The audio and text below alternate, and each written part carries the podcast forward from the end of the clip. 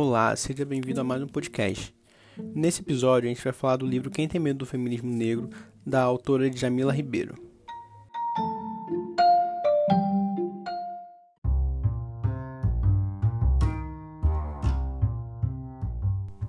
Antes de começarmos, queria fazer um agradecimento à autora Jamila Ribeiro, que me concedeu esse livro de presente, e pela importância desse livro numa sociedade machista e racista que hoje é o Brasil. Então espero que vocês gostem do conteúdo.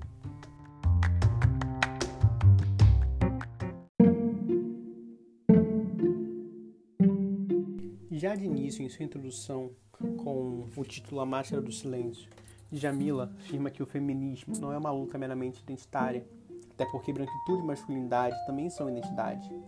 Então, pensar feminismo negro é pensar projetos democráticos. E ela cita que afirma isso com muita tranquilidade, mas a sua vida foi vivenciada por muitos incômodos de uma incompreensão fundamental. Não que ela buscasse resposta para tudo, como ela diz aqui.